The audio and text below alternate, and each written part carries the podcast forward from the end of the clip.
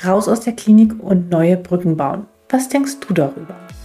Hallo und herzlich willkommen bei Docs Digital. Mein Name ist Alexandra Wittmer und ich freue mich, dass du wieder zuhörst. Ja, dieser Titel hatte ich gereizt. Raus aus der Klinik und neue Brücken bauen. Um was geht es? Ich habe heute eine ganz besondere Gästin da und zwar die Dr. Sepiti Schönfeld. Sie ist Medizinerin, Ärztin und aber auch ähm, Vizepräsident Commercial, so nennt sich das, bei Perfood. Was sie da macht und wie ihr Weg aus der Klinik war und was sie manchmal darüber denkt, nicht mehr in der Klinik zu sein, das erfährst du in dieser Folge. Wir sprechen über ja, tiefgreifende medizinische Themen, die Ärztinnen und Ärzte bewegen, wie unsere Zukunft aussieht, wie das mit der Vereinbarkeit möglich ist und was die Vor- und Nachteile sind für den einen oder anderen Weg. Außerdem habe ich sie gefragt, was Microsoft und eine Klinik gemeinsam haben und auch, was die fünf häufigsten Einwände von Ärztinnen und Ärzten noch immer gegenüber den digitalen Gesundheitsanwendungen sind. Sehr spannend zu hören, auf alle Fälle lohnt es sich reinzuhören. Ganz viel Spaß dabei. Hallo und herzlich willkommen bei Docs Digital. Mein Name ist Alexandra Wittmer und ich freue mich, dass du wieder eingeschaltet hast. Heute bei mir zu Gast ist die Frau Dr. Sepite Schönfeld. Schön, dass du da bist, Sepite. Danke, Alexandra. Schön, dass ich dabei sein darf. Stellst du dich einmal persönlich vor, wer du bist, woher du kommst und was, wo deine Karriere bislang war? Ja, sehr gerne. Ja, ich bin ähm, äh, von Ausbildung her Ärztin. Ähm, ich habe in Aachen studiert und habe äh, nach dem äh, nach der ähm, Beendigung des Studiums an der Universitätsklinik Hamburg äh, in der Onkologie ein Jahr gearbeitet und ein halbes Jahr in der Gastroenterologie. Ähm, ich habe im Studium schon bereits sehr viel auch unternehmerisch bei uns im Familienunternehmen einer IT-Beratung gearbeitet und habe eigentlich schon damals gemerkt, dass mir beides sehr liegt, sowohl die Medizin als auch ähm, das Unternehmerische und vor allem auch die Tech-Welt. Und habe dann nach anderthalb Jahren äh, der Facharztausbildung tatsächlich beschlossen, in das Familienunternehmen zu gehen und habe mich parallel für ein MBA vorbereitet. Ähm, habe den MBA gemacht und bin danach sieben Jahre zu Microsoft gegangen, wo ich vor allem immer eigentlich im Gesundheitswesen zuständig war, sowohl für Kunden als auch für Partner. Und heute ähm, bin ich bei Perfood, einem DIGA-Hersteller und äh, bin dort für den Bereich Marketing, Vertrieb, PR und auch Studienrekrutierung zuständig und baue hier das Team mit auf und auch weiter das Unternehmen als Teil des Leadership-Teams. Super, das war ja einmal eine komplette, äh, eine komplette tolle Zusammenfassung. Ähm, ich gehe noch mal ein bisschen zurück. Mm, das klingt jetzt so einfach. Ich meine, wenn man Medizin studiert, ist das schon mit sehr viel Aufwand verbunden. Ähm, Gab es da irgendwie so einen Moment, wo du gesagt hast, jetzt habe ich mich entschieden, wo du dich dran erinnerst, so, nee, ich gehe jetzt doch einen anderen Weg? Ähm, oder war das so ein schleichender Prozess, der da so entstanden ist? Ich frage deswegen nach, weil ich rede regelmäßig mit sehr vielen äh, ärztlichen Kolleginnen und Kollegen, die immer an so einer Grenze sind und sagen, bleibe ich oder gehe ich und was motiviert mich und da möchte ich noch so ein bisschen besser verstehen, wie das bei dir war. Ich meine, du hast, äh, bist, hast Vorerfahrung gehabt durch deine Familie und hast immer viel mitbekommen, aber trotzdem ist das ja schon wirklich eine große Entscheidung zu sagen, boah, ich gehe da aus dieser Klinik raus. Ja, also es war eher ein schleichender Prozess und es gab mhm. kein einschlagendes e Ereignis mhm. oder Erlebnis, was mich irgendwie so negativ beeinflusst hätte, dass ich gesagt habe, jetzt muss ich raus aus diesem Job, auf keinen Fall. Es war schon so, dass ich auch im Studium wirklich schon öfter darüber nachgedacht habe. Ich glaube, wenn man halt ähm, einfach weiß, dass es, was es auch noch so außerhalb der Medizin gibt und auch diese, diese Sachen schon erlebt hat und auch dort gearbeitet hat und merkt, wie viel Spaß man daran hat, dann kommen natürlich auch irgendwo die Zweifel. Also vielleicht, wenn ich keine andere Option gekannt hätte, dann wäre das auch für mich vielleicht durchaus in Ordnung gewesen. Aber dadurch, dass ich diese anderen Optionen kannte und gemerkt habe, auch was ich für Stärken auch in dem Unternehmerischen habe und wie viel Spaß ich daran habe, ähm, dadurch kamen dann eigentlich auch so die Gedankengänge, okay, ja, vielleicht gäbe es da noch eine Möglichkeit. Und ähm, hinzu kommt auch eben, dass mein Bruder tatsächlich auch einen ähnlichen Weg eingeschlagen. Er hat direkt nach der Approbation, ist er schon in Unternehmensberatung gegangen. Das heißt, ich kannte auch so ein paar Leute, die so einen, diesen ex damals noch sehr exotischen Werdegang hatten. Heute wird das ja ein bisschen häufiger auch gelebt ähm, und wusste einfach, da, da gibt es eine Möglichkeit. Und ich habe aber immer gesagt, ich probiere das aus, ich gehe in die Klinik, ich möchte wissen, wie es als Ärztin ist. Vielleicht ändert sich dann auch das Gefühl, vielleicht sehe ich dann auch eine Perspektive, wo ich auch 30, 40 Jahre lang arbeiten möchte, aber irgendwie hat sich das eben nicht so ganz ergeben. Und dann habe ich mir auch gedacht, bevor ich jetzt ähm, Lebenszeit verschwende und auf jeden Fall diesen Facharzt zu Ende mache, mache ich das lieber jetzt, wo ich noch einigermaßen jung bin, noch keine Familie habe und mache jetzt den Career Change, ähm, damit ich dann auch wirklich noch nach hinten raus Zeit habe, quasi auch was zu machen mit der Karriere. Hm. Das ist echt spannend, ne? Wie du sagst, ja, das ist ja so noch nicht so üblich gewesen. Ich meine, wenn man jetzt zum Beispiel an andere Fächer denkt, wie zum Beispiel die, äh, äh, an Jura, ja, viele Juristen sind Politiker geworden oder machen ganz andere Karrieren und arbeiten in völlig anderen Bereichen. Als Arzt wird man oder Ärztin wurde man in der Vergangenheit immer noch so ein bisschen schräg angeguckt, so nach dem Motto, wie kannst du nur ähm, ja. diesen klinischen Weg verlassen? Dabei glaube ich, dass wir sogar ähm, natürlich auch im Hinblick des Fachkräftemangels muss man immer aufpassen, was man da sagt, aber ich glaube, dass wir genau solche Personen äh, wie dich auch brauchen, die über diesen Tellerrad hinausgucken, auch in anderen Bereichen hineingehen, um sozusagen gewisse Interessen und Perspektiven auch zu vertreten und dass es ganz normal sein darf, dass es das gibt, mhm. oder? Ja, Absolut. Also ich muss wirklich sagen, als ich ähm, diese Entscheidung getroffen habe, das war das Schwerste, äh, war die Kommunikation nach außen, mhm. äh, sowohl gegenüber Freunden, gegenüber den Schwiegereltern, ähm, selbst gegenüber meinen eigenen Eltern, die aber natürlich äh, viel näher an der Entscheidungsfindung auch mit dran waren.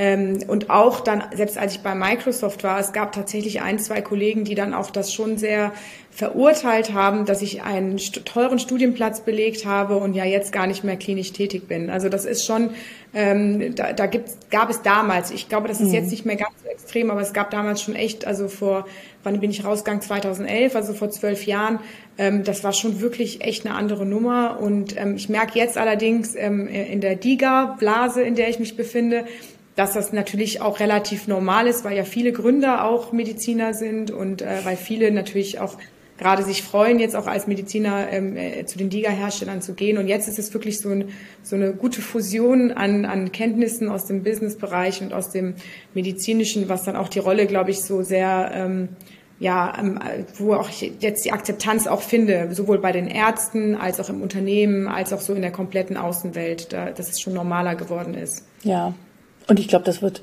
also in fünf, sechs Jahren, da werden wir hier zurückblicken und darüber reden und sagen so, warum habt ihr überhaupt euch Gedanken darüber gemacht? ähm, ja, ich habe auch vor kurzem noch so eine relativ gemeine Aussage von irgendjemandem gelesen bei LinkedIn, der schrieb, wir geben 200.000 Euro für Corporate Influencer, medizinische Influencer aus.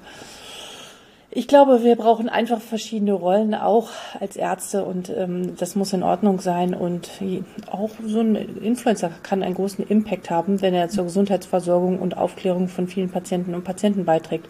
Finde ich das durchaus ja. auch gerechtfertigt. Also kann man so oder so betrachten. Aber vermisst du nicht trotzdem doch manchmal die Patienten? Ähm, doch, also ich habe sie zumindest in der Zeit bei Microsoft schon auf jeden Fall äh, vermisst mhm. und auch im MBA. Ich habe auch, auch ehrlicherweise auch in dem, im MBA zum Beispiel, da, da befinden sich lauter Leute, die alle in so einer frühzeitigen Midlife-Crisis sind und da macht man sich sehr viele Gedanken und da habe ich schon ein paar Mal also auch wirklich ähm, ehrlicherweise schon ein paar Mal gedacht, so, oh, gehe ich vielleicht doch zurück in die Medizin, vielleicht mache ich einen anderen Facharzt, vielleicht, was habe ich hier eigentlich gemacht, was habe ich aufgegeben, das denkt man schon. Mhm. Ähm, und gerade in der, in der Microsoft-Welt, auch wenn ich fürs Gesundheitswesen tätig war, aber die doch noch sehr weit weg war aus, vom Medizinischen, habe ich das schon vermisst und bin auch deswegen ähm, habe ich in meinem letzten Jahr auch als Studienärztin dann äh, nebenberuflich ähm, gearbeitet und das fand ich sehr schön. Da habe ich eben mit Migränepatienten gearbeitet, hatte diesen Kontakt und das fand ich fand ich extrem äh, also wirklich äh, sehr bereichernd auch nochmal diesen Kontakt zu den Patienten zu haben, weil die Kommunikation und auch dieses Helfen natürlich, was ja viele Ärzte von uns haben, dieses Helfersyndrom, das hat man auch weiterhin, das, das geht auch nicht weg. Ich finde allerdings, dass man ähm, einige Teile ähm, äh, auch in, als Führungskraft sehr gut ausleben kann. Also aktuell fehlt mir das zum Beispiel nicht, weil ich einfach ein sehr großes Team habe und ich möchte nicht sagen, dass sie wie meine Patienten sind, um Gottes Willen, nein, aber es ist natürlich ein ganz anderes Verhältnis, aber allein dieses Coachen und äh, Leute voranbringen bei der Entwicklung, Feedback geben, das ist natürlich auch sehr schön und auch eine sehr bereichernde ähm, Funktion, zumal es auch nicht immer so viele schlechte Neuigkeiten gibt. Das ist eigentlich noch ein bisschen schöner dann als, mhm. als das mit den Patienten. Mhm. Gerade in der Onkologie war das natürlich ein sehr ähm, sehr, sehr Klar. hartes Pflaster. Klar. Spannender Vergleich, obwohl, also ich kann das gut nachvollziehen.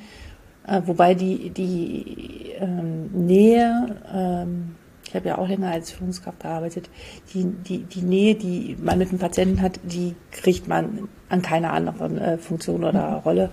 Aber die Frage ist, muss man es auch immer haben? Ja, genau. ich habe ja auch zwei kleine Kinder, also von daher, ja. da habe ich auch mal. Drei Kinder? Drei hast du?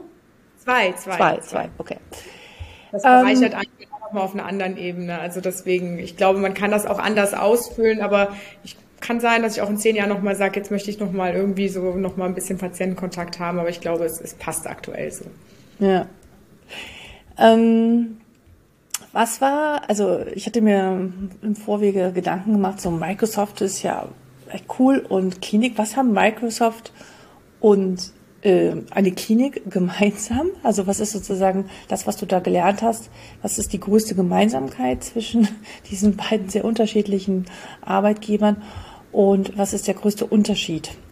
Ähm, also größte Gemeinsamkeit war sicherlich, dass ja beides sehr große Institutionen waren. Mhm. Also auch Uniklinik ist ja schon echt auch in Hamburg eine sehr, sehr große Uniklinik. Und ich habe in einem Bereich gearbeitet, wo ich sehr viele Schnittstellen hatte. Also egal ob im Dienst oder auch, auch in meinem ganzen Alltag, äh, Tumorboards, alles interdisziplinär.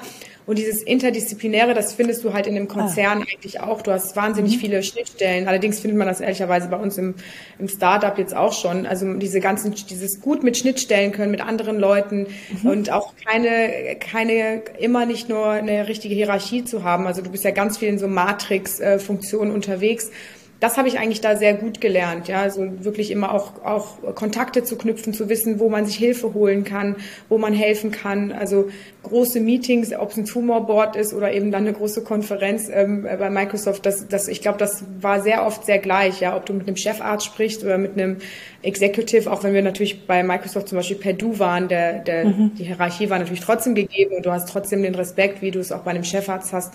Das, das waren, glaube ich, so Sachen, die ich da sehr gut mitgenommen habe, die sehr gleich waren. Ähm, unterschiedlich waren natürlich die Inhalte komplett und ähm, in der äh, Klinik, also da habe ich wirklich was fürs Leben gelernt. Ähm, also gerade wie gesagt diese, diese ähm, das Jahr der, auf der Leukämiestation, ähm, das wird man glaube ich auch nie wieder vergessen. Und mhm. da, da nimmst du Sachen mit, die dich auch im ganzen Leben noch weiter prägen und auch deine gesamte Einstellung und deine Werte prägen ähm, und dich auch tatsächlich dann anderswo gelassener machen, weil du einfach weißt, was ist, was kann passieren, mhm. was ist relevant im Leben. Und das hat mich bei Microsoft schon immer sehr mm, und auch jetzt im Job gibt mir das wirklich die Resilienz, die man auch, glaube ich, braucht ähm, in solchen schnellen Jobs, weil ich ganz oft auch weiß, es, es ist trotzdem kein Weltuntergang. Hier, hier ist kein Lebens, äh, hier ist kein okay. Leben auf dem Spiel. Also ich kann das immer sehr gut so in Relation packen und ähm, habe oft noch diese Arztperspektive, wo ich weiß, okay, was kann alles eigentlich passieren, auch mhm. für einen jungen Menschen. Und warum rege ich mich eigentlich gerade auf? Also da, es gibt keinen Grund, jetzt sich so aufzuregen.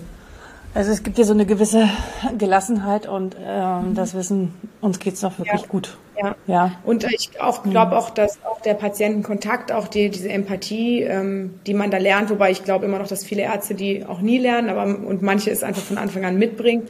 Aber das, was man halt da, da lernt und mitbringt, auch dieser ganze Kontakt, der bringt dich natürlich auch, finde ich, überall weiter. Und ja. ähm, das ist etwas, was man vielleicht nicht unbedingt direkt ähm, in einem Unternehmen lernt. Also das mhm. lernst du, glaube ich, als Ärzte schon auch noch mal mehr. Dieses ganze Zwischenmenschliche, ähm, das ist eine Bereicherung, die, die, ja, die wünsche ich eigentlich auch jedem. Ähm, mhm. ja. Gestern erst habe ich äh, mit einer 25-jährigen Ärztin gesprochen, die schon seit drei Jahren fertig ist. Also irgendwie werden die immer schneller fertig, habe ich den Eindruck. Sie sind noch gar nicht so richtig ja, so gerade ins Leben äh, gekommen und äh, schon in ähm, so weit äh, fortgeschritten in der Ausbildung. Wie sagte dann, Mensch, jetzt nach drei Jahren überlegt sie, ist es das denn jetzt wirklich? Ja, sie hat sogar auch schon zusätzlich schon sogar noch Public Health irgendwie studiert und äh, ist sich unsicher, ob sie in dieser Mühle weiterbleiben will. Und dann habe ich gesagt, was ist es eigentlich, was du warum du in Zweifeln kommst. Ist es einfach, ist es das Fach oder ist es eher, sind es eher die Umstände? Und sie sagte, mm -mm, es sind eher die Umstände, in denen wir uns hier bewegen. Mhm. Und ähm, es ist so eine äh, nicht eine Hinzubewegung zu etwas, sondern eine Weg von Bewegung, wie ich immer sage, äh, von den Umständen, die im Gesundheitssystem für Ärztinnen und Ärzte, aber auch natürlich für die Pflegekräfte und allen Helfenden dort herrschen aktuell und die auch gefühlt, das kann ich ja auch aus dem Alltag berichten, teilweise echt immer dramatischer werden. Ähm, ist das eine gute Voraussetzung, ähm, dann wirklich in einen anderen Sektor, in einen anderen Bereich zu switchen oder wie siehst du das? Also schöner wäre es natürlich, wenn es wirklich aus der Motivation, was anderes machen zu wollen, halt entstehen mhm. würde. So war das bei mir tatsächlich schon. Also natürlich gab es auch viele Aspekte, die mich gestört haben an den Strukturen. Ähm, aber ich wollte wirklich was anderes machen. Ähm, dennoch kann ich sie natürlich irgendwie nachvollziehen. Ähm, es wäre nur gut, ich glaube, was man oft ähm, vergisst als Mediziner ist, dass es wirklich sehr, sehr viele verschiedene Bereiche gibt, in die man sich ja auch als auch in der klinischen Medizin entwickeln kann. Mhm.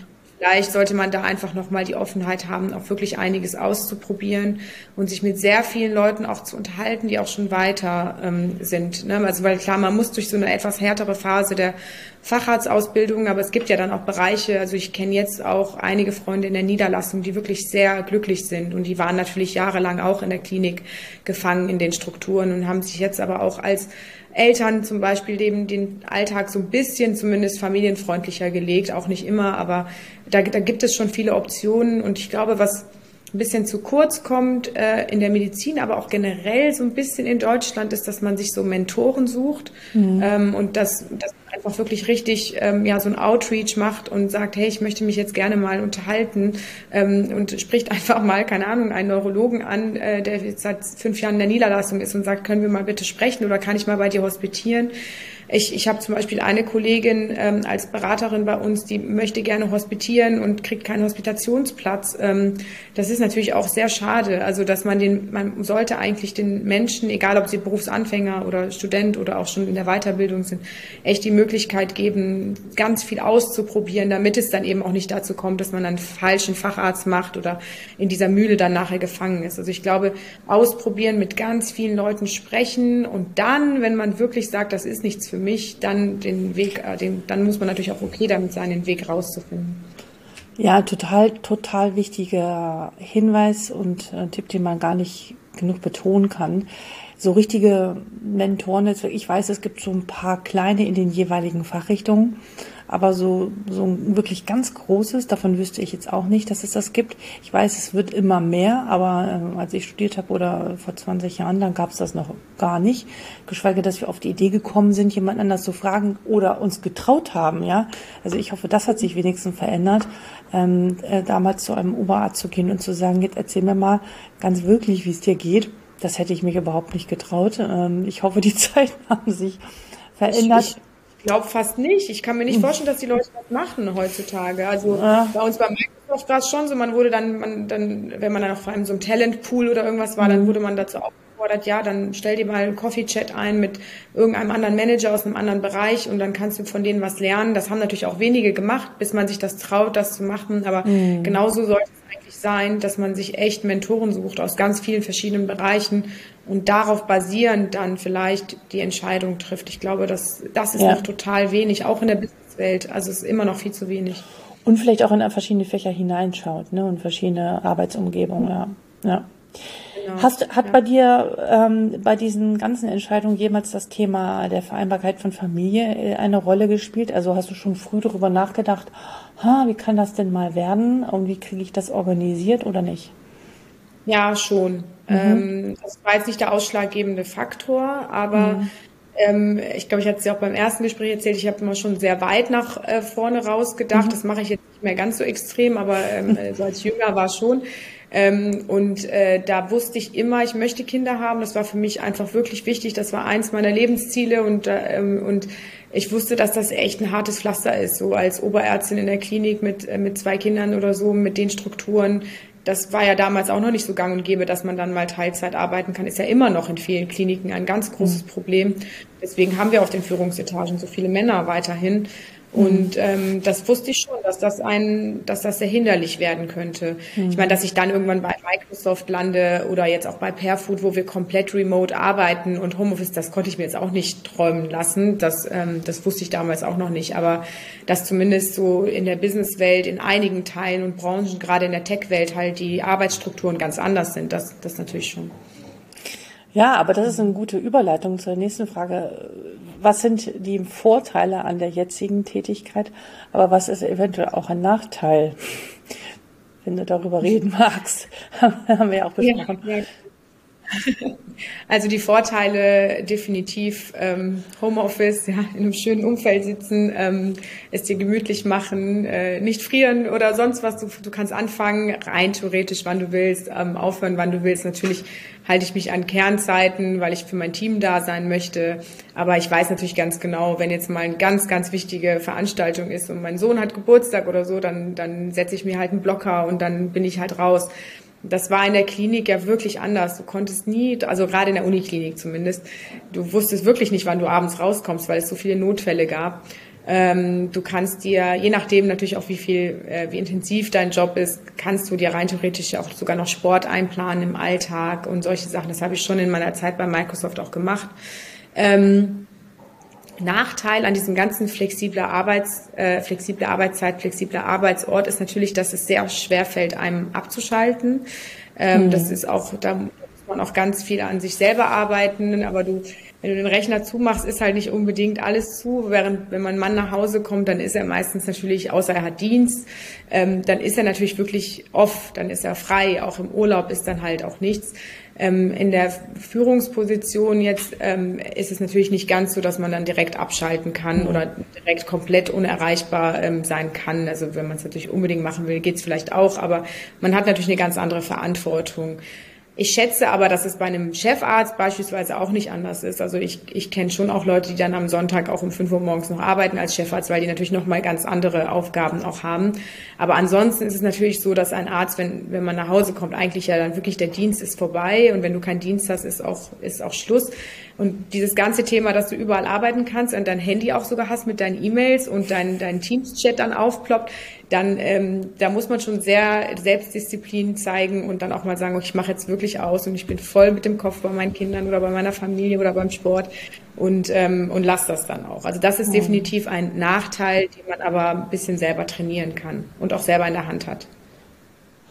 Ja, ich finde auch, also ich meine, äh, ich kenne beide Seiten. Es ist wirklich auch eine große Herausforderung, dann wirklich da abzuschalten und wirklich den Rechner mhm. auszumachen und sagen, jetzt ist wirklich Schluss. Die Grenzen sind nicht so klar, wie wenn man aus der Klinik fährt oder aus der Ambulanz oder Praxis. Ne?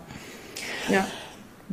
Mm, aus deiner Perspektive, mm, glaubst du, und also auch mit deinen Erfahrungen jetzt sowohl die medizinischen, aber auch den wirtschaftlichen und den ganzen anderen Erfahrungen, die du jetzt bei Microsoft und jetzt auch bei Fairfood sammelst, sind wir Ärztinnen und Ärzte auf das, was kommt oder das, was wir in Zukunft brauchen, an Kompetenzen genug vorbereitet? Geht es jetzt wirklich noch darum, in Anatomie alle Muskeln auswendig zu lernen und zu wissen, wo die Ansätze und Ursprünge sind.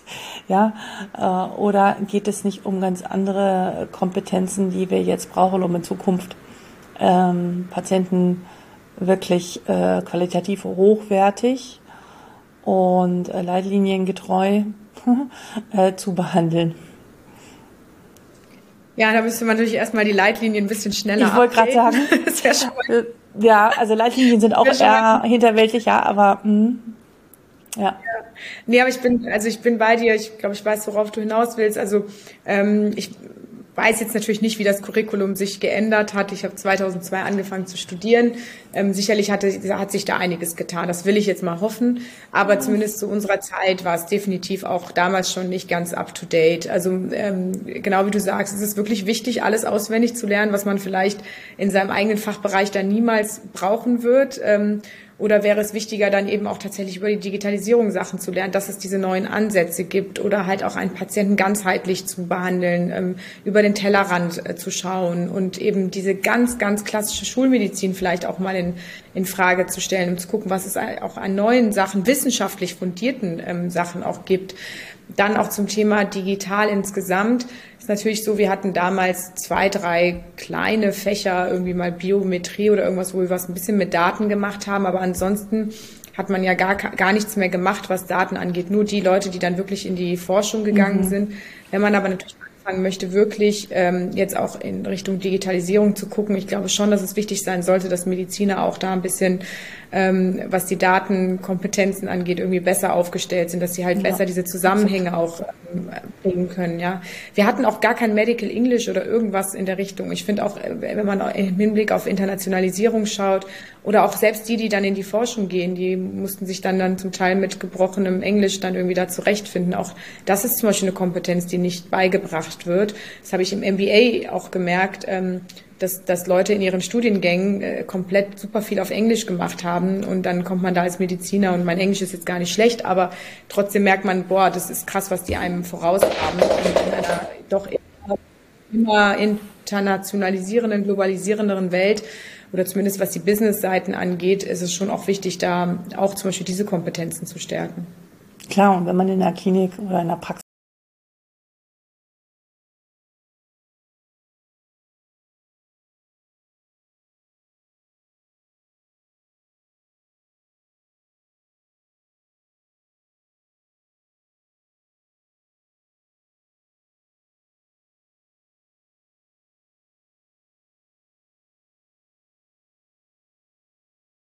den Patienten das zum Teil nicht zutrauen ähm, und denken, oh, das, ähm, da muss der Patient aber so viel machen und so viel machen. Ich weiß nicht, ob meine Patienten damit klarkommen. Das ist manchmal so ein Argument. Mhm. Das ist sicherlich bei uns nicht ganz so der Fall, weil wir Migräniker ansprechen und Migränepatienten ja auch viele junge Patienten sind, viele selbstbestimmte Patienten, die schon schon auch, auch fit sind und auch, ähm, auch ein gewisses Bildungsniveau tatsächlich haben. Ähm, dann gibt es den Fall, dass, glaube ich, einige Ärzte das auch nicht aus der Hand geben wollen, also die Angst Aha. haben, ähm, dass denen die Therapie aus der Hand gerissen wird, was ja auch nicht unbedingt der Fall ist, sondern es ist ja häufig eine ergänzende Therapie. Ähm, dann gibt es das Argument, oh, das ist aber ein krasser Preis. Ähm, wobei, wenn man das eben ökonomisch in Perspektive setzt mit ähm, alternativen Therapien, die die gleiche Wirksamkeit äh, gezeigt haben oder halt auch Folgekosten von Kur, Psychotherapie, ich weiß nicht was alles, ist man da weit über diesem Preis. Aber das klingt für die erstmal sehr heftig. Ähm, gut, dann haben wir natürlich die üblichen, die einfach sich gar nicht mit digitalen Themen beschäftigen mhm. wollen, weil das alles die zu viel ist und die selber nicht mal eine App oder Social Media oder irgendwas nutzen. Das ist leider auch, auch selbst bei jungen Patienten zum Teil ganz viel. Und dann auch immer diese Angst, ähm, oder nicht immer, aber. Du meinst bei Ärzten sehr viel. Bei Ärzten, ja, ja. ja. Es gibt ja auch viele Ärzte, die so undigital sind. Ähm, ja ich habe Freunde in meinem Alter, die noch nicht mal einen digitalen Kalender haben. Das ist einfach, ähm, die wirklich noch mit einem Blog da oder mit einem Buch rumlaufen. Und das ist nicht despektierlich gemeint, das ist einfach ein anderes Mindset. Mhm. Ähm, und äh, genau, und dann gibt's natürlich auch noch so das Argument, ja, aber ich weiß ja gar nicht, ob ich das verschreiben darf. Was bedeutet das überhaupt? Und kriege ich da nicht Ärger mit der KV und Regress und Wirtschaftlichkeitsprüfung und so und die dann alles durcheinander bringen und einfach einfach schlichtweg eine Angst haben, etwas Neues auszuprobieren und mhm. die einfach aufgeklärt werden weil die wirklich noch nicht so richtig verstehen, was ist das, was bedeutet das, wenn man eine zugelassene DIGA ist, äh, was ist die Pflicht der Krankenkasse, was ist, was ist, was hat, was ist das überhaupt für eine Gesetzgebung, was ist das überhaupt? Also da sind die einfach noch sehr überfordert und, und blocken dann natürlich auch erstmal, wie bei sehr vielen Sachen. Das ist ja sehr menschlich, dass man dann was Neues hört und dann erstmal komplett abschirmt. Und das sind eigentlich so die Top 5 Sachen, würde ich sagen, die uns so begegnen. Aber ich habe das Gefühl, dass das tatsächlich das Positive viel, viel mehr ist. Also das Interesse ist, ist wahnsinnig da. Man muss die Leute einfach nur erreichen und natürlich daran arbeiten. Das ist auch, das erfordert auch sehr viel Zeit und auch Kosten. Ja. Ja, aber ich nehme schon so wahr, dass wir auf der einen, einen guten Weg sind. Und äh, wenn ich das jetzt mal so vergleiche vor vier, fünf Jahren und jetzt ist das schon ein Riesenfortschritt. Aber es ja. braucht halt seine Zeit und ähm, Veränderung geschieht halt mal nicht über Nacht, sondern die Menschen haben halt auch Sorge und Angst und vor Veränderung und Neuerung ähm, und wollen auch kein Risiko eingehen. Und ich glaube, da darf man sowohl die Patientinnen und Patienten, aber auch nicht die Ärzte mit überfordern, weil wir sind, glaube ich, gedanklich häufig schon irgendwie zehn Jahre im Voraus und die hängen 15 Jahre gedanklich hinterher und ähm, da muss man halt erstmal andocken und dann ja. Geduld haben. Ich glaube, Geduld auf einer gewissen Ebene ist eine wichtige Kompetenz in diesen Zeiten, besonders wenn man digitale Lösungen entwickelt und die an den Mann bringen möchte und da immer kontinuierlich mit Disziplin und mit ähm, hartnäckig dran zu bleiben. So. Absolut, absolut. Ja. ja. Wo glaubst du denn, werden wir denn in so 2030 stehen als also die Medizinerinnen und Mediziner? Was dürfen wir dazu lernen noch? Und was ich hoffe, dass vielleicht wir auch verlernen? Ja, ich hoffe, dass es weiter in die Richtung auch geht, die, mhm. die wir jetzt haben, also dass DIGA zum Beispiel völlig normal werden, dass es richtig gute DIGA auf dem Markt gibt, die Patienten einfach in ihrer Versorgung echt unterstützen oder auch sogar wirklich ähm, ja auch alleinständig ihre, ihre Erkrankungen, ihre Probleme in den Griff bekommen lassen. Das ist einfach schon sehr, sehr wichtig, hilft ja auch einfach der, der Welt, also auch den Patienten wirklich sehr. Ähm, ich hoffe, dass es KI-gestützte äh, Systeme geben mhm. wird. Also es gibt ja schon vieles, aber dass die häufiger zum Einsatz kommen, um mhm. Diagnosen zu verbessern, um ähm, den Arbeitsalltag auch zu erleichtern von Ärzten. Und dann letzten Endes, am, am Ende des Tages geht es ja immer um die Patientenversorgung. Und ähm, wenn da Sachen besser funktionieren, Diagnosen schneller gestellt werden oder besser und genauer ähm, gestellt werden, dass dann halt die Patienten auch schneller versorgt werden, richtiger therapiert werden, dass man nicht irgendwie lange Zeit einen dementkranken Patienten irgendwie völlig falsch behandelt.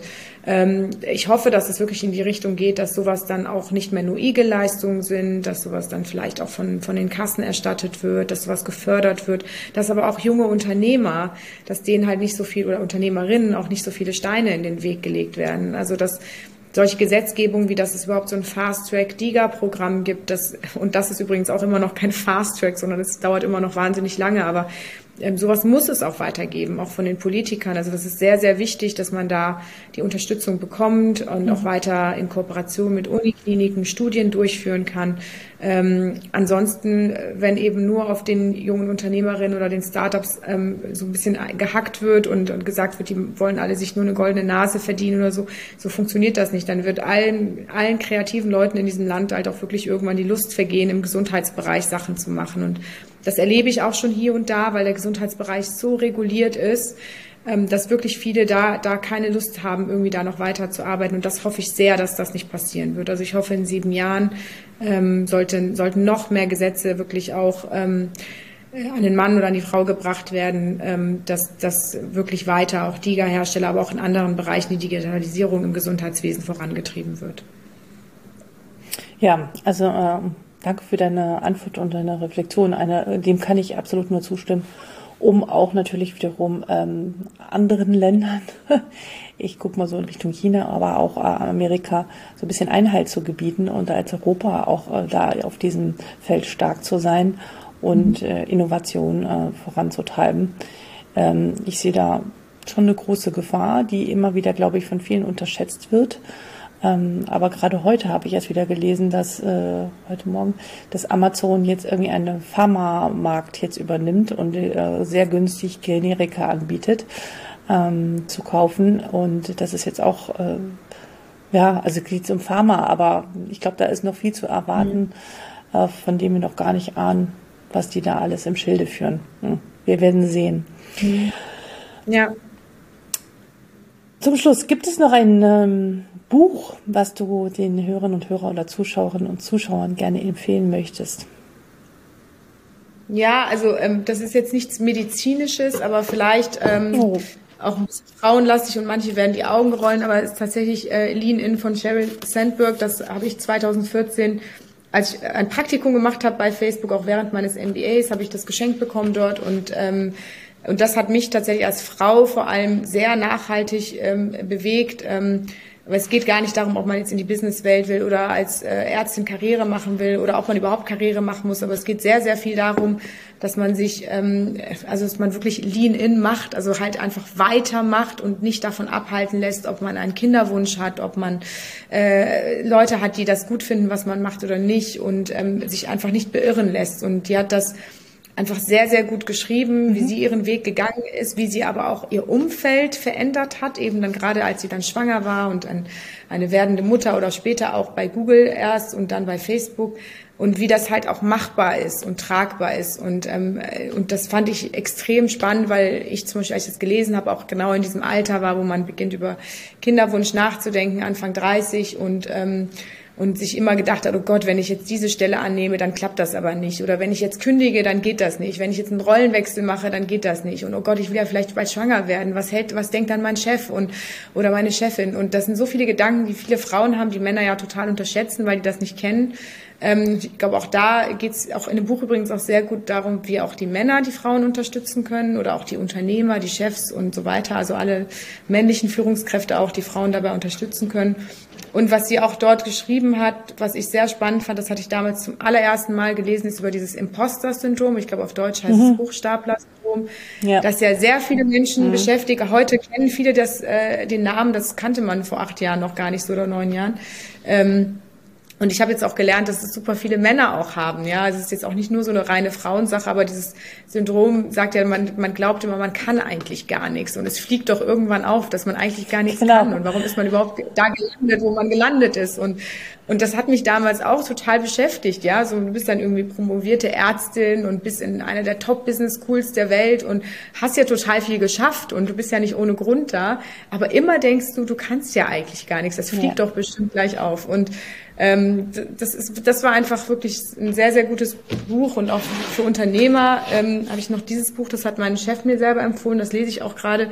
High Growth Handbook ist auch von jemandem aus dem Silicon Valley geschrieben, der äh, eine Zeit lang bei Twitter gearbeitet hat als VP wo es einfach sehr, sehr gut beschrieben ist, wie man ein kleines Unternehmen eben groß macht. Und äh, auch das finde ich, finde ich wahnsinnig spannend. Ähm, kann man auch vielleicht in der Medizin noch irgendwo anwenden, das weiß ich jetzt nicht genau, aber es geht zum Beispiel, was, äh, womit ich mich gerade beschäftige, ist halt Hiring Talent, also wie man gute Leute einstellt. Und auch das ist ja wirklich branchenübergreifend total relevant und ähm, äh, hilft jedem als Führungskraft auf jeden Fall.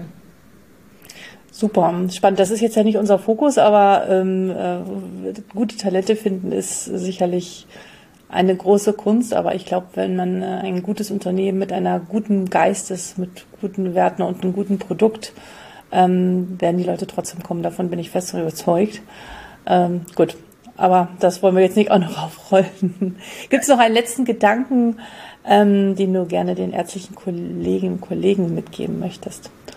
Ja, also gerne einfach offen sein, wirklich für, für die neuen Dinge. Vielleicht nicht von irgendwelchen ähm, negativen Pressen immer so schnell beeinflussen lassen oder direkt Angst bekommen, wenn mal irgendwas vielleicht ähm, nicht so gut in der Presse dargestellt wird.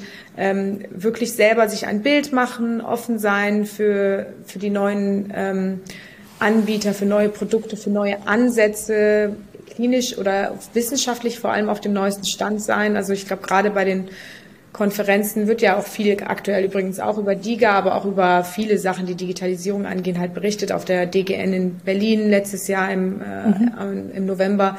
Ähm, einfach sowas auch besuchen, versuchen echt auf dem neuesten Stand zu sein und, ähm, und auch mal ausprobieren. Einfach mal wirklich offen zu sein dafür, Dinge auszuprobieren, zu gucken, wie das bei den Patienten ankommt, sich das mal durchlesen und auch selber reflektieren, okay, ich habe vielleicht 20 Jahre das verschrieben, aber muss das irgendwie sein? Kann, kann ich jetzt nicht mal einen anderen Ansatz bei meinen Migränepatienten ausprobieren oder bei anderen Patienten? Also ich glaube, dass man da diese, diese Offenheit behält, immer auch über den Tellerrand ähm, rüberzuschauen, das ist schon, schon sehr, sehr wichtig, egal in welcher Branche. Aber als Arzt ganz besonders, weil da sind wir einfach leider noch oft gefangen in diesen doch sehr konservativen Strukturen und da bewegt sich alles ein bisschen langsamer, es ist öffentlicher Dienst, ähm, da muss es einfach ein bisschen schneller werden. Ja, ja. Genau, und auch dieses Hinterfragen äh, von bestimmten äh, Verhaltensmustern. Ne? Also ich, ich, ich kenne das noch, dass wenn man ein bestimmtes Medikament dann mal für sich entdeckt hat und das funktioniert, dann auf ein anderes umzusatteln, in Anführungsstriche, das macht man halt nicht. Ne? Deswegen mhm. ist es natürlich auch für die Liga-Hersteller und allen anderen, die jetzt vorne damit dran sind und sich einen Namen machen, das werden die Ärzte und Ärzte nicht vergessen, ja. Weil das ist dann erstmal gesetzt und ähm, aber trotzdem da nicht stehen zu bleiben und das auch immer wieder zu hinterfragen. Das tut man halt nicht, gerade dann nicht, wenn der Stress im Alltag zu hoch ist, greift man wieder auf das zurück, was man kennt, wo man sicher ist, das funktioniert. Aber die Medizin entwickelt sich so, so, so wahnsinnig schnell weiter. Ähm, da ist es wirklich auch eine Kunst, irgendwie immer äh, dran zu bleiben an diesen Themen. Aber ja. auch, ich hoffe auch, dass da in Zukunft die KI und ähm, viel mehr personalisierte Medizin zugeschnitten auf den jeweiligen Arzt, was ist für den wichtig, uns helfen kann, ähm, da vorn dran zu bleiben. Liebe CPD, vielen, vielen Dank für deine Zeit und für deine, äh, ja, dein Engagement hier in diesem Podcast. Ähm, ich bin mir sicher, dass wir von Perfood, aber auch von dir persönlich noch sehr, sehr viel hören werden in, in deiner Karriere. Ich glaube, du bist ja noch ganz am Anfang. Und ähm, ja, ich bin, ich bin mir sicher, es wird großartiges. Wir werden noch viel in den nächsten Jahren hören. Und ähm, die Medizin fängt gerade an, sich massiv zu verändern und ich glaube, du wirst eine der Frauen sein, die die ganz stark mitgestalten wird. Das habe ich im Blut. Danke für deinen Einsatz, dass du echt dich äh, so stark machst äh, für uns Diga-Hersteller, für die, aber für die digital, also für neue neue Ansätze in der Medizin allgemein. Das finde ich echt äh, großartig und das noch neben dem klinischen äh, Beruf, äh, das zu schaffen, auch allein vom Kopf immer auf dem neuesten Stand zu sein und so, ist es äh, mhm. wirklich toll. Also ganz, ganz klasse. Ist ja auch Pionierarbeit. Danke dir. Mach's gut. Danke. Du auch. Bis dann. Ciao. Ja, vielen, vielen Dank für deine Zeit. Was denkst du darüber? Gehören Ärzte und Ärzte nur in die Praxis und nur in die Klinik oder dürfen wir auch in anderen Geschäftsfeldern, in anderen Branchen tätig sein um Brücken zu bauen und die Kommunikation zu verbessern. Schreib mir bitte unter info.docsdigital.de. Ich freue mich sehr über deine Nachricht und du bekommst garantiert auch eine Rückmeldung. Wo gehören wir hin? Dürfen wir das oder dürfen wir das nicht? Oder darf man das überhaupt nicht, weil es sowieso schon viel zu wenig Ärzte gibt? Ähm, ja, ein kontroverses Thema, aber mich interessiert, was deine Meinung ist. Unabhängig davon freue ich mich, wenn du bei Spotify und Apple Podcast mir eine positive Bewertung hinterlässt und auf den Folge-Button drückst. Vielen Dank für deine Zeit. Nochmal, die ist immer sehr wertvoll und äh, bis bald, Alexandra.